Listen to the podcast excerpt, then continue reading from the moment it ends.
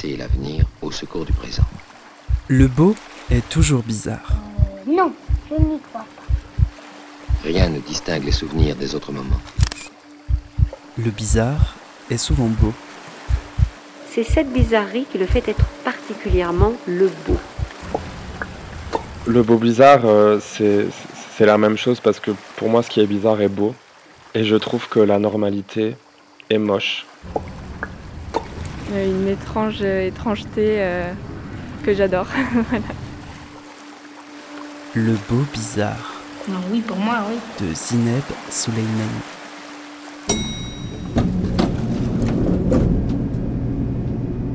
Bonjour à toutes, bonjour à tous. Bienvenue dans le beau bizarre, un espace sonore libre et hybride, un espace qui va tendre le micro à des paroles d'artistes, à des gestes de créateurs et de créatrices qui se frottent à l'étrange, qui font de l'indomptable leur matière et du bizarre une vocation. Il et elle avancent volontairement à la marge sans vouloir délaisser la lumière. Le fait que l'art est un langage incroyablement puissant et a toujours été au cœur des transformations sociales. Les progrès politiques dans le passé ont été accompagnés par la musique et par diverses formes d'art.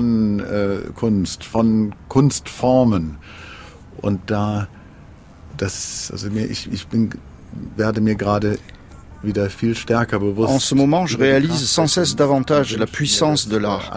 Et je souhaiterais que d'autres artistes y croient à nouveau plus fortement, prennent au sérieux cette fonction sociale et sortent de l'introspection.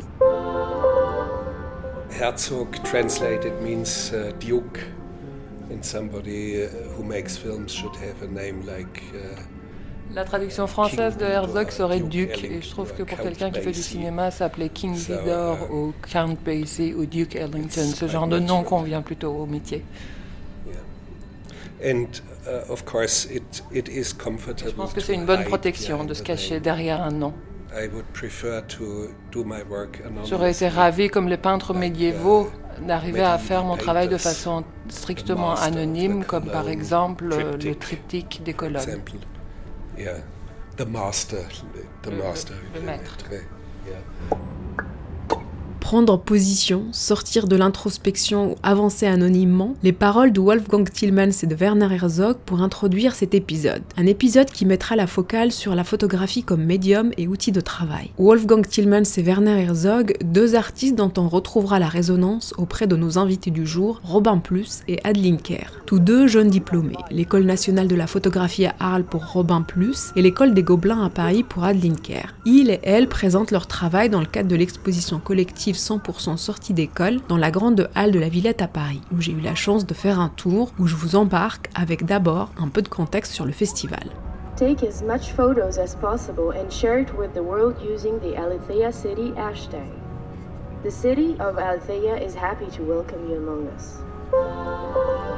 Inès Geoffroy, vous êtes chargée d'exposition à la Villette et vous avez participé au commissariat de l'exposition collective 100% sortie d'école. Est-ce que vous pouvez nous présenter un peu plus le projet qui connaît, je crois, sa cinquième édition cette année? Oui, tout à fait. Alors là, on est sur la cinquième édition euh, du festival 100% et on est vraiment sur la troisième année consacrée à la jeune création en collaboration avec euh, des écoles d'art. On a commencé une toute première édition qui était une invitation aux Beaux-Arts de Paris. Ensuite, on a voulu euh, ouvrir un petit peu à d'autres disciplines. Donc les années suivantes, on a, on a accueilli des écoles de design, des écoles, on va dire, même si on, on n'est pas trop fan de cette appellation, mais dite art appliqué. Et l'idée était de vraiment montrer un, panorama assez large, euh, qui était une sélection euh, voulue et choisie, mais euh, tout de même, c'était l'envie de montrer une certaine vitrine de la création française à travers une sélection d'écoles françaises emblématiques. Ce sont aussi des écoles qui ont un rayonnement international, qui attirent et accueillent beaucoup d'étudiants étrangers. Donc c'est également ça qu'on voulait mettre en avant dans ces différentes éditions. Et c'est plus particulièrement parlant cette année. Bien sûr, euh, on a, on va dire, des euh, collaborations un peu euh, ancrées avec certaines écoles parisiennes, mais l'idée est d'ouvrir au fur et à mesure des éditions aux écoles, comme on dit, en région. Voilà, cette année, on a le Frénois, on a l'école de la photo de Arles, et l'objectif est donc d'ouvrir les disciplines et d'ouvrir les territoires, j'ai envie de dire, pour les années suivantes. Comment justement se, se dégagent des, lignes communes dans la programmation à, à travers toutes les candidatures, j'imagine? J'imagine, différentes que vous recevez à la fois dans, les propositions et dans, les médiums du coup, que vous ouvrez comme ça dans, la curation de plus en plus Alors le fonctionnement est assez simple, c'est on contacte des écoles qu'on invite, on réfléchit ensuite avec ces écoles qui nous proposent une présélection agrandie, on va dire, on affine cette sélection ensemble. Après sur le choix en tant que tel des artistes, des, des œuvres, des univers, des propositions, on reste vraiment dans cette idée de ne pas avoir de thématique qui en fait trop le contenu, vu qu'on a énormément d'artistes, ça serait trop compliqué de se tenir à une seule et même thématique. Donc l'idée est d'avoir encore une fois un champ très large et donc on va essayer de, chercher en fait des propositions qui vont nous attirer vers un univers qu'on ne développerait pas avec un autre artiste, avec une autre école. On assume ce côté un peu, euh, comment dire, d'offrir une déambulation au sein de l'exposition pour passer vraiment euh, d'un univers à un autre, d'un médium à un autre, d'une proposition à une autre. On remarque tout de même qu'on a de plus en plus de photos et de et donc c'est super parce qu'on a en plus les moyens ici dans la Grande Halle de bien les mettre en valeur. Mais voilà, encore une fois, on essaye d'avoir une vue globale assez large et de ne pas se restreindre. Justement, dans cet éclectisme des propositions, comment se pense euh, la scénographie pour euh, mettre un peu en valeur le travail de chacun et que ça soit pas noyé justement dans une, idée un peu de, travaux collectifs? L'idée avant tout est de, euh, de faire en sorte que les œuvres cohabitent bien entre elles, ce qui n'est pas évident quand on a, on a de l'espace, mais il y a beaucoup de propositions. Il y a aussi cette idée de, de, de, ne pas avoir un parcours figé. Bon, cette année avec le Covid, on est obligé d'un petit peu essayer de, de, contraindre dans un sens de circulation, mais c'est vraiment voulu d'offrir encore une fois une déambulation, d'agencer les œuvres entre elles sans distinction de médium et d'école. On voulait surtout pas commencer à faire ben, la partie beaux-arts, la partie art déco. C'était pas l'idée, au contraire, vraiment l'idée de l'expo, c'est de tout mélanger, j'ai envie de le dire tout simplement comme ça. Et donc voilà, de trouver une cohabitation entre ces médiums, ces écoles. C'est plus un, une réflexion, on va dire, un peu, un peu naturelle, un peu capillaire d'œuvre à une autre. Bring the action. When you hear this in the club, you gotta turn the shit up. You gotta turn the shit up. You gotta turn the shit up. When we up in the club, all eyes on us. All eyes on us. All eyes on us. See the boys in the club, they watching us. They watching us. They watching us. Everybody in the club, all eyes on us. Robin Plus, bonjour. Merci d'avoir accepté cette rencontre euh, distancielle euh, dans un dispositif un peu expérimental. Vous êtes à Marseille où vous vivez et travaillez désormais après s'être formé à l'École nationale de la photographie à Arles. Depuis, vous avez pu participer à plusieurs expositions collectives, dont notamment celle qui a été présentée à la Fondation d'Agnès B, qui faisait résonner les travaux des jeunes diplômés de l'école d'Arles avec des œuvres photographiques de la collection d'Agnès P. Vous y étiez, vous, en diptyque avec une œuvre de Nan Golding. Et aujourd'hui, vous êtes présent dans une autre exposition collective, celle de 100% sortie d'école à la Villette à Paris, avec un travail que vous avez intitulé All Eyes on Us, que l'on pourrait traduire par euh, Tous les regards sur nous, c'est ça? Pourquoi ce titre et pourquoi ce titre en anglais pour commencer? Euh, je suis super content que tu me poses cette question parce qu'on me l'a jamais posée et qu'en fait le titre de cette série est essentiel. Alors tout d'abord, c'est en fait c'est tiré d'un morceau de Britney Spears et will.i.am qui euh, est un titre qui parle euh, du coup de du club en fait des boîtes de nuit et de la représentation. En fait, toute cette série, elle se passe en dehors des clubs et c'était aussi un statement pour dire que en ce moment quand même tout ce qui est question queer la communauté, c'est des, des, thématiques qui sont euh, de plus en plus euh, visibilisées, ce qui est très intéressant. Et moi, ce qui m'intéressait, c'était du coup de, avec ce titre, de m'inclure parce que je fais partie de cette communauté. Et aussi, en quelque sorte, pourquoi pas euh, d'inclure le spectateur en fait, en le lisant. Et ce titre en anglais, parce que bon, bah, déjà c'est ce morceau de Britney Spears, c'était, je, me suis beaucoup inspiré de, de toute la pop culture américaine et des clips. Donc c'était important pour moi de, de mettre ce, titre. On pourrait dire justement à la lecture de votre euh, travail que vous avez comme ça une approche documentaire, une manière un peu d'approcher le réel en le documentant, dans une forme de frontalité, mais avec un certain goût de la mise en scène, de la théâtralité même dans votre manière de faire poser euh, vos personnages. Est-ce que vous seriez d'accord avec, avec ça? Oui, je suis d'accord. En fait, les trois ans que j'ai passé à l'ENSP, Avant, j'ai fait une licence sociologie des médias, donc j'ai eu une petite formation sur comment travailler sur un terrain sociologique. Et, et pour moi, quand, je suis arrivé à l'école, l'idée c'était de de respecter en fait les modèles avec qui je travaille et mon espace et de le connaître avant de le mettre en scène. Euh, pour moi, c'est une question de respect. Donc c'est effectivement, c'est vrai, euh, j'ai une première approche qui est assez documentaire où euh, j'ai tout un protocole quand je fais les portraits de ces personnes-là qui sont soit des amis, soit des connaissances, euh, soit des personnes que j'ai rencontrées par Instagram. Mais avant, on, voilà, on, se voit pendant 2-3 heures. La première heure, on prend un café ou on se balade dans un quartier que moi, auparavant, j'ai déjà choisi pour prendre en photo. Enfin, y a, je choisis toujours le lieu en fonction du modèle. Et voilà, je discute avec la personne et j'essaie de l'apprendre pour que, en fait, le portrait euh, reflète cette personne et qu'il y ait vraiment un respect et qu'elle se sente accompagnée. Et en même temps, je pense que c'est ça aussi qui a été un, qui a changé quand j'ai terminé cette série et quand je suis sorti de l'école, c'est que je me suis rendu compte que j'étais pas un photographe documentaire parce que, comme tu le dis, il y a vraiment une mise en scène, une théâtralité, et en fait, c'est moi qui amène les modèles dans mon monde aussi. Justement, dans le travail présenté à la Villette, euh, vous dessinez comme ça une forme de portrait très subjectif, j'imagine, de la communauté cuir. Donc une communauté que vous connaissez bien, dont vous faites partie, comme vous l'avez dit, et qui est très présente, enfin qui est au cœur même de votre, de votre recherche et de votre travail. C'est aussi une communauté qui vit souvent la nuit, dans la fête, dans l'interstice, une vie de nuit, hélas, empêchée depuis plus d'un an. Et dans ce travail, vous faites euh, ce parti pris de photographier vos personnages le à la lumière du jour, dans un paysage ultra-urbain. Pourquoi avez-vous euh, voulu créer ce contraste alors que vous dites souvent que votre écriture photographique est avant tout guidée par le son avant qu'elle le soit par la lumière? Parce que, alors en fait, j'ai décidé de faire. En fait, quand je suis arrivé à l'école, moi, avant, je faisais beaucoup la fête. Donc, évidemment, les communautés queer ne vivent pas que la nuit, mais la nuit est un espace safe pour ces communautés et pour, euh, pour moi aussi, pour euh, être, euh, pour m'exprimer comme j'ai envie, m'habiller comme j'ai envie. Et quand je suis arrivé à l'ENSP, j'ai eu envie, en fait, de d'inverser. Je pouvais plus faire la fête à Arles. Bah, c'est une petite ville, voilà, il y avait plus, j'avais pas mes amis de ce comité là-bas, donc j'étais quand même assez euh, c'était un nouvel environnement pour moi. Et j'avais envie de, de, sortir en fait de, de, de ces espaces safe et de mettre en confrontation en fait ces communautés. Enfin, pas c'est pas moi qui les mets en confrontation, mais en tout cas d'utiliser ces corps et ces modes d'expression comme euh, quelque chose de politique et de créer un contraste parce que pour, pour montrer en fait que en fait ces personnes elles, elles sont à l'extérieur et je voulais vraiment brouiller en fait l'identité, brouiller l'espace et brouiller la temporalité. Donc c'est vrai que c'est à la lumière du jour, mais on ne sait pas en fait si les photos elles ont été prises en sortant de soirée, en after, ou bien pas du tout dans l'après-midi. On ne voit pas forcément les, espaces sont des espaces euh, urbains effectivement, plutôt dans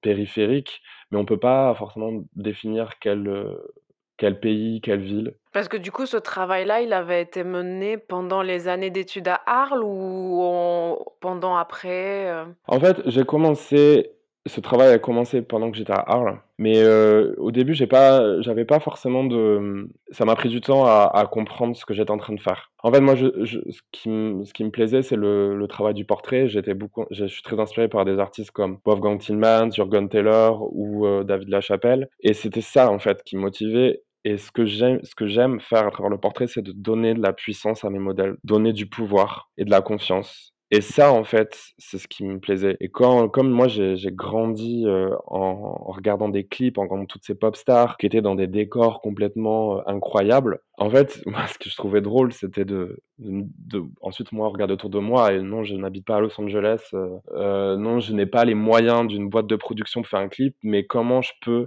comment je peux, du coup, rendre mon paysage aussi puissant et mes modèles qui sont des personnalités queer, qui n'ont pas forcément de visibilité et des types de corps non plus, comment je les rends forts? Et en fait, c'était ça ma première motivation. Et c'était du coup de le montrer dans, dans le jour et pas forcément dans la nuit où... Euh...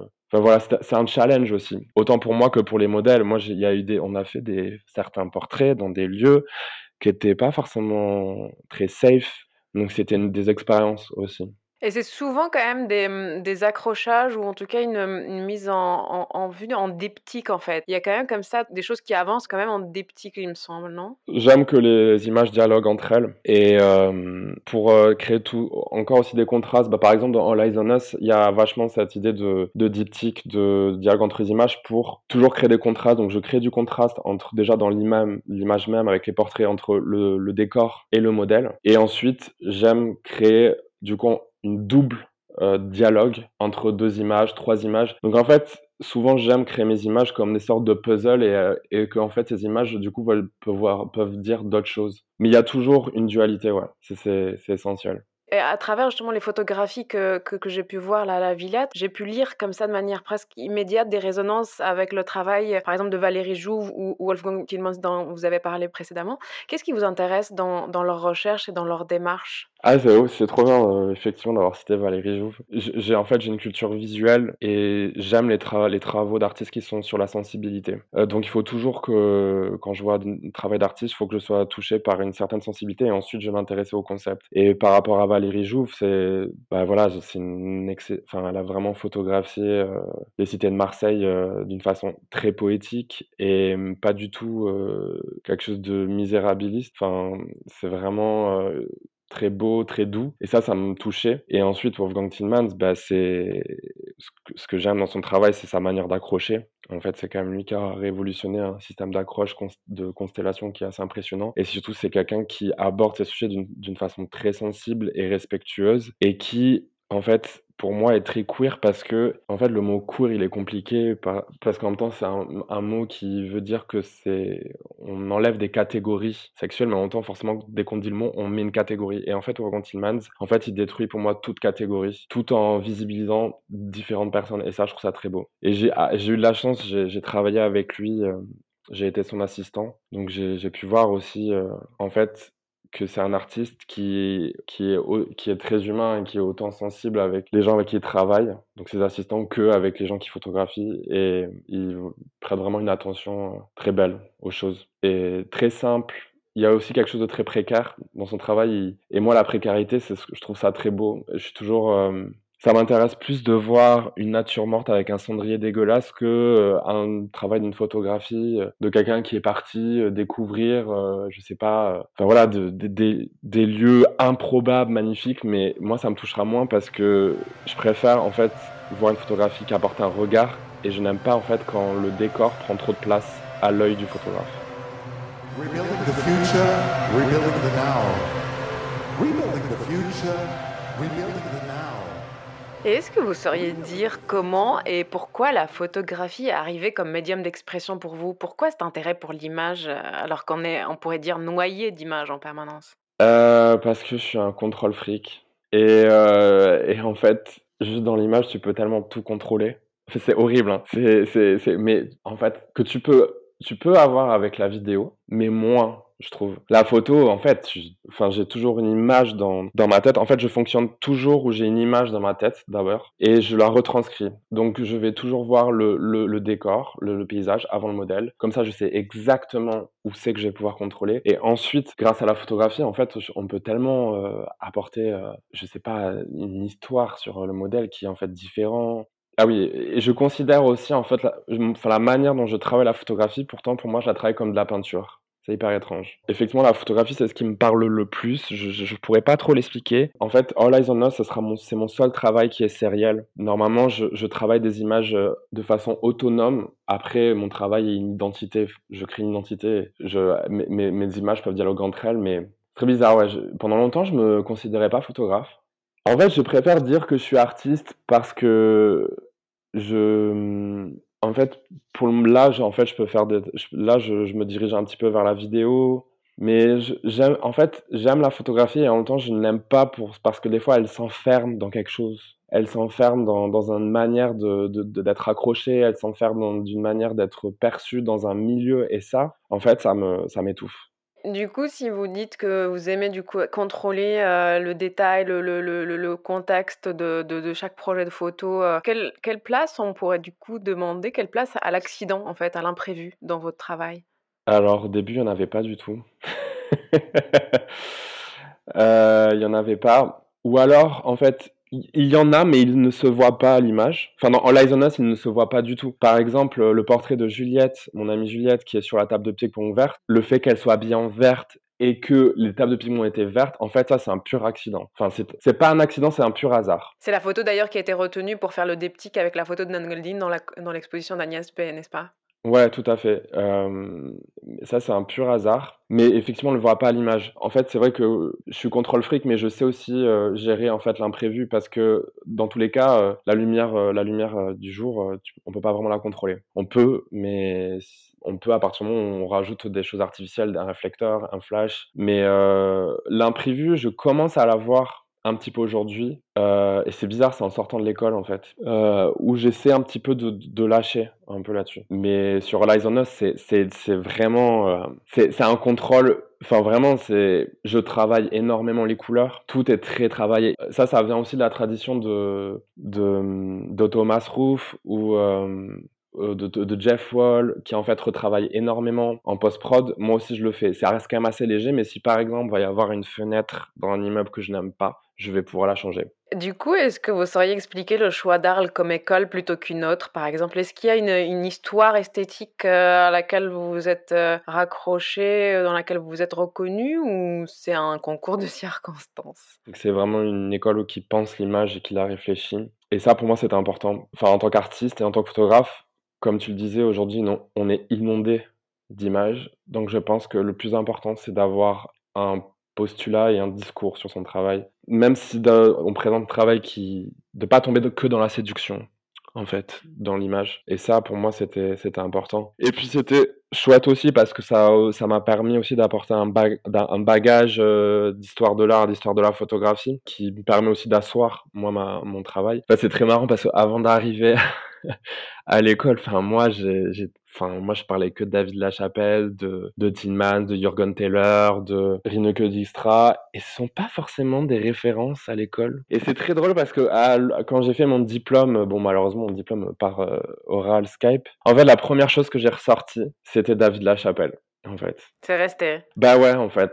Et euh, Tillman toujours aussi. Parce que euh, là, aujourd'hui, j'ai envie de, pour moi, la pop culture et les populaires, c'est ce qui me nourrit, en fait. C'est ce que j'ai envie de faire ressortir dans mon travail. Et justement, tout à l'heure, vous parliez d'une pratique ou d'une démarche ou d'une approche qui, a, qui est en train d'évoluer. Comment vous diriez ça? Dans quel sens? Donc je me suis installé voilà, à Marseille en septembre et, mon premier but c'est en fait c'était vraiment de je veux m'impliquer dans la ville et m'intégrer à cette scène artistique. Donc euh, déjà je fais des travaux je commence à faire des collaborations notamment avec euh, Nicolas Pérez qui est euh, peintre dessinateur et Delphine Deneras qui fait de la tapisserie. Donc déjà par ces collaborations ça me permet ça me permet moi de me, laisser aller à l'accident comme tu disais, une façon de faire qui plus à l'expérimentation déjà sur mes images. Donc par exemple à travers des couleurs différemment, mais aussi là j'ai été contacté par euh, le collectif euh, La Horde et Alice Gavin qui est artiste associé pour travailler avec eux. Donc du coup dans ce cas avec la danse. Et donc ça, ça me permet en fait de travailler avec d'autres personnes, de aussi bah, forcément euh, de faire des compromis, de,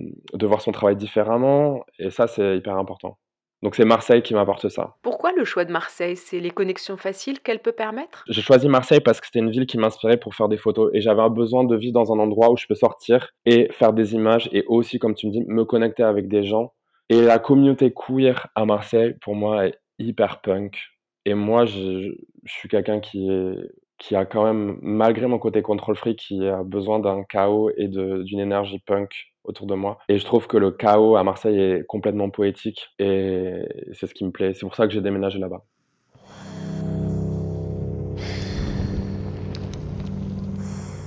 Dis donc, toi, je te reconnais à ton souffle humain. Cette respiration tranquille, calme, pas stressée. Tu es vivant. Tu sais, moi, ça fait des siècles que j'arpente les couloirs de la justice des enfers pour faire appel de ma condamnation. Maintenant, je voudrais trouver le chemin de l'apaisement. Je tourne en rond depuis un quart d'heure. Je sens bien que l'entrée des enfers n'est pas loin, mais comme je n'y vois presque rien. Oui, allô? Kenji Miro, vous avez réclamé une nouvelle audience et vous êtes en retard. Et ne me dites pas que c'est encore parce que vous n'avez pas retrouvé le chemin des damnés. Vous avez deux minutes pour vous présenter devant ma cour. Dernier avertissement. On va devoir se dépêcher. Il faut vite que je retrouve le chemin des damnés. Je vais me coller à toi. Ça va être un moment fraternel dans l'au-delà. En avant le vivant Adeline Kerr, bonjour. Nous sommes ici à la grande halle de la Villette dans le cadre de l'exposition collective 100% sortie d'école où vous présentez un travail qui a déjà été remarqué et récompensé notamment par le prix Le Picto, euh, une série de, photographies que vous avez intitulée Aito Je brûle. Est-ce que vous pouvez commencer par nous présenter ce, travail-là? Aito Je brûle, c'est une série euh, qui est sous forme de conte photographique où j'ai mis en scène un monde en pleine évaporation euh, un peu comme un paysage mental. j'ai utilisé euh, cette mise en scène pour traduire une expérience euh, que j'ai vécue à l'adolescence qui s'appelle la déréalisation. C'est arrivé subitement tout d'un coup et donc voilà j'ai vécu ça pendant deux ans à peu près à la fin de l'adolescence. Et donc la déréalisation c'est un un trouble psychologique euh, dissociatif qui vous fait ressentir euh, un peu euh, comme si tout était irréel, comme si le monde extérieur était loin de vous. Donc moi j'avais l'impression d'être constamment dans un rêve et qu'il y avait un mur ou un espèce de voile qui me séparait du monde extérieur en fait. Donc pendant deux ans j'ai pas du tout pris de photos, ça a été voilà assez assez compliqué, euh, mais je m'en suis sortie petit à petit. Et euh, quand je suis sortie bah, de cette expérience, euh, j'ai voulu vraiment en parler, même si ça compliqué au début. Donc ça a été plutôt une énorme source d'inspiration pour moi au final, voilà, cette expérience. Et l'inspiration du coup volcanique et, la référence à l'Etna, c'est une écriture qui est arrivée beaucoup plus tard dans, la composition de cette série-là. Euh, oui, c'est ça. En fait, euh, quand je me suis dit que j'allais parler de, la déréalisation, je me suis mise à chercher un lieu en fait où je pourrais en parler en fait. Et euh, j'ai trouvé que les volcans, ça, c'était compatible avec ce que voilà ce que j'avais vécu en fait. ça pouvait être un terrain de jeu où je pouvais parler de de ce que j'avais vécu. J'ai utilisé euh, ces paysages volcaniques euh, un peu brumeux, vaporeux pour, euh, bah, pour traduire cette expérience. Aito, je brûle, ce titre, quelle est son histoire? En fait, Etna, ça dérive du mot, du grec ancien Aito, qui signifie euh, je brûle. À la, à la, à la découverte de, votre travail, en tout cas de cette série-là, ça m'a fait euh, penser à un travail d'un autre photographe qui est Philippe Ramette. Je ne sais pas si cette école-là vous parle. Et du coup, est-ce que vous pourrez un peu plus me raconter peut-être les influences ou les, les, artistes dont vous, appréciez le travail ou peut-être vous en réclamez même? Oui, Philippe Ramette, je vois à peu près son travail, mais c'est pas dans mes inspirations actuelles. Je sais que je regardais Enfin, à l'adolescence, je regardais beaucoup ce qu'il faisait, mais, euh, mais voilà, maintenant, c'est plus, euh, j'ai l'impression, euh, je m'inspire plus inconsciemment du cinéma, peut-être. Il y a beaucoup de films qui m'ont marqué, notamment les, les films d'Api Chapong, Vera Cool. Et j'aime beaucoup aussi Werner Herzog. C'est beaucoup de, de cinéma. Et qu'est-ce qui précisément vous parle dans, leurs travaux? Déjà, je pense pour les deux, euh, il y a une nature, enfin dans la plupart de leurs films, il y a une nature luxuriante un peu. Et euh, moi, je pense que ça m'inspire énormément. Et ensuite, euh, plus précisément, peut-être pour Happy Chatpong, Veracita Cool, plus tout ce qui est histoire de fantômes, contes et légendes, voilà ça. Et toujours cette bascule entre la réalité et le rêve, voilà, moi, ça m'intéresse euh, énormément. Justement, pour revenir à la série Aito Je brûle, c'est vrai que c'est un conte un peu fantastique, un peu qui a un savant équilibre entre le, le réel et la fiction dans sa composition. Est-ce que vous pouvez revenir sur euh, comment vous avez construit cette série qui est assez grande, à vrai dire, enfin, avec plein de formats, dans le process? Comment c'est arrivé? Dans le process euh, de base, moi je travaille sur les thèmes de l'apparition et de la disparition de manière récurrente depuis plus années. J'aime, euh, enfin j'essaye de, photographier euh, la part d'étanchéité un peu dans le réel. Donc euh, j'essaye de capturer un petit peu des accidents qui se forment ou de traquer des présences, des lumières dans un coin de rue ou dans un coin de ciel ici. Après, au fur et à mesure que, j'ai construit cette série, il y, a, eu deux parties qui sont formées. Donc il y a une première partie où je parle de l'errance du personnage principal euh, pour traduire un petit peu euh, ce sentiment de déréalisation que j'ai vécu en travaillant sur les pertes d'échelle, euh, les pertes des proportions, en mettant le personnage face à l'immensité des paysages volcaniques et aussi en travaillant cette sensation de rêve constant en essayant de capturer des, des choses un peu vaporeuses et un peu brumeuses en haute altitude. Et ensuite, on bascule dans une seconde partie où là, le personnage se transforme progressivement en, minéral dans des souterrains basaltiques, dans des, tunnels de lave. Où en fait, cette transformation, pour moi, c'est un peu une. Enfin, c'est personnellement une métaphore qui permet d'explorer un peu un autre mode d'existence et qui permet un peu de transcender ma, peur de, la disparition. Mais du coup, on en profite, on, est sur place, on est dans cette grande halle de la Villette et on est devant les, les, murs qui, euh, qui, portent du coup la série Aeto Je brûle. Est-ce qu'on peut profiter d'une visite guidée avec vous? On commence par le début? Oui. Allez. Du coup, il y a 18 euh, tirages.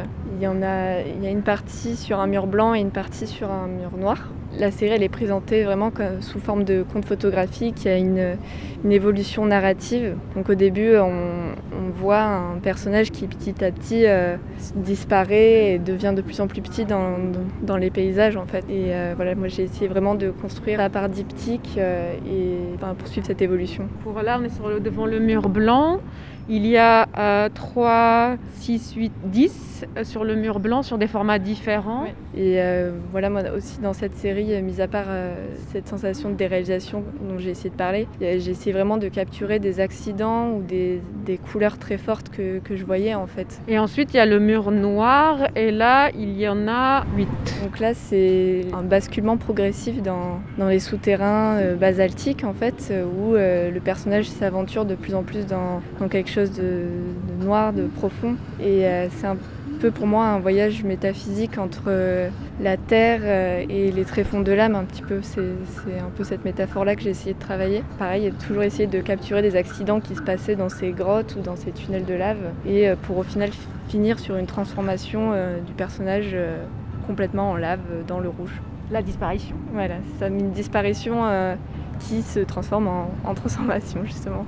Mm-hmm. Comment ces deux thèmes-là se sont imposés à vous dans votre recherche euh, intime de l'apparition et, la, disparition? Enfin, qu'est-ce, que, que ça charge pour vous? En fait, quand j'ai, eu cette, déréalisation et des personnalisations aussi, ça, ça m'a créé d'énormes euh, angoisses, en fait, surtout de, de, peur de la mort. En fait, j'ai, je me suis, j'ai eu l'impression de me rendre compte que l'existence signifiait. Voilà, je m'en suis rendu compte un peu tard peut-être. Mais oui, du coup, ça a été un peu un choc pour moi et, euh, et euh, je sais plus ce que je voulais dire. On parlait de, de, ces thèmes-là et que du coup, euh, raccrochés à cette expérience, ils sont un peu arrivés comme des, des terrains de recherche possibles parce que c'est une question passionnante en fait, c'est-à-dire que d'abord comment, une idée arrive déjà? Et comment en fait ça connecte avec quelque chose de très intime? Et comment du coup ensuite on la verbalise pour la rendre un peu tangible, un peu consciente, un peu, un peu comme ça concrète à travailler comme, comme ce que peuvent être les thèmes que vous mentionnez qui sont l'apparition et la disparition, qui sont des thèmes très forts en fait. Quand j'ai vécu cette expérience de déréalisation, euh, ça a démarré avec une, question qui été euh, toute simple, c'est pourquoi il y a quelque chose qui existe, euh, pourquoi la matière existe? Et voilà moi ça a créé cette espèce euh, de déréalisation et ensuite des, angoisses euh, face à, la peur de mort et de disparition. Euh, voilà, donc pour moi, ça a été qu'est-ce que ça représente la mort, qu'est-ce que ça représente une disparition, est-ce qu'il y a un, au-delà, voilà, enfin, c'est des questionnements existentiels, voilà, ça part de tout ça.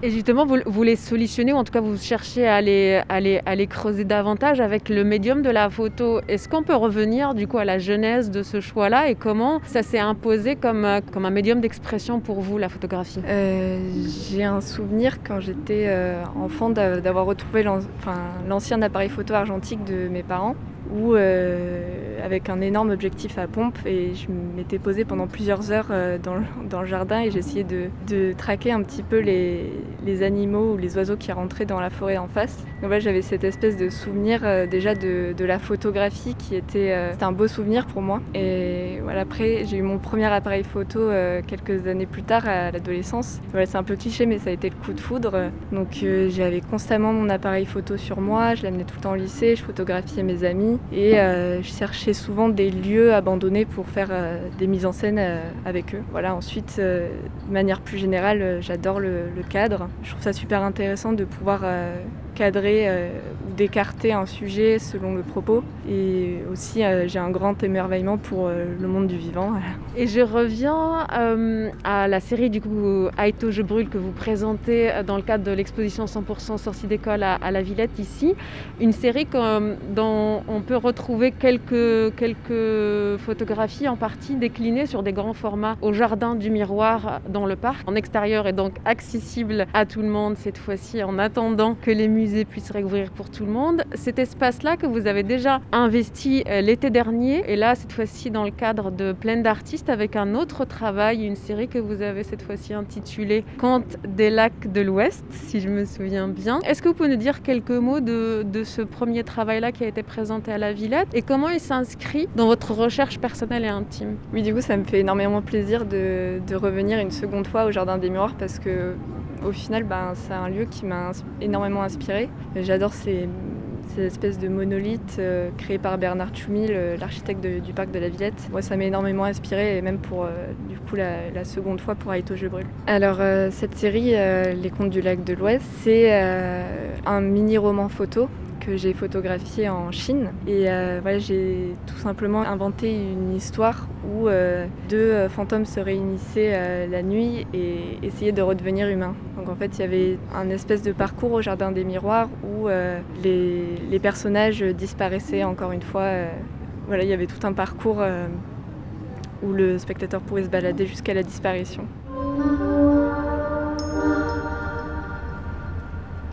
Truth is our sword.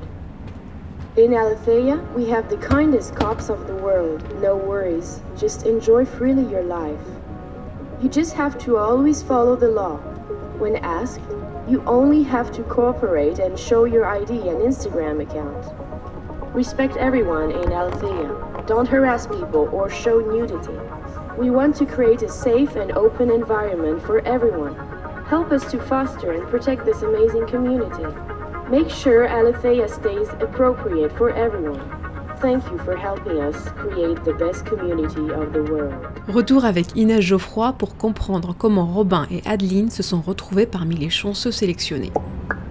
Est-ce que vous pouvez euh, nous parler de, leur travail et surtout ce qui a motivé le choix de les retenir dans, l'exposition? Pour donner un petit peu de contexte, donc là l'exposition qu'on voit en ce moment, c'est l'exposition qui devait être montrée l'année dernière à cette même période, qui donc a été complètement fermée. Donc on a voulu garder cette chance aux artistes de présenter leur travail, donc on a gardé la sélection, la scénographie, mais on a tout de même voulu ajouter quelques diplômés de 2020 parce que ben, il n'y a pas de raison. Pour eux aussi ça a été une année assez compliquée. Donc Adeline Kerr fait partie de la promotion, on va dire fait partie de l'exposition originale de 2020 et Robin Plus, un ajout euh, de, cette année, c'est un tout jeune euh, diplômé de, cette année. Adeline Kerr, ce qui nous a euh, particulièrement retenu dans son travail, c'est justement en fait c'était tout son vécu qu'elle a, mis dans, sa création, dans sa recherche photographique. Ses œuvres en fait sont très fortes, on peut rentrer dedans sans avoir toute la connaissance de son histoire personnelle, mais quand on la lit, je trouve que ça fait d'autant plus sens. on a été particulièrement touchés et ça a été extrêmement sensible, on a été d'autant plus touchés quand on a rencontré l'artiste, donc le choix s'est fait très naturellement. Et euh, pour Robin Plus, ben, ça a été euh, une évidence parmi les nouvelles propositions pour, euh, pour 2020 que l'école de la photo de Arles nous a faites. Donc comme le même processus pour les autres années, ils nous ont proposé une sélection plus large.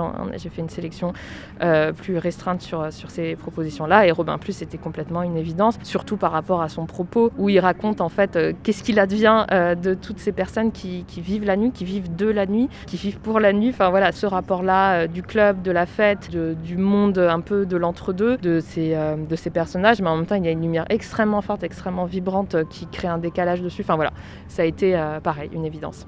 Écouter son intuition, c'était le premier épisode. Nous voilà avec Traquer l'évidence. Les mantras du beau bizarre continuent et nous continuerons de les dénicher. C'était Le Beau Bizarre, un podcast du studio indépendant Audio Sauti. Sachez que l'exposition 100% sortie d'école ouvrira ses portes à partir du 19 mai et sera prolongée jusqu'au 20 juin 2021. Et on se quitte avec le morceau La Souterraine du duo franco-chilien Nova Materia qui sera à l'affiche fin mai pour le festival Villette Sonic déployé cette année gratuitement dans le parc.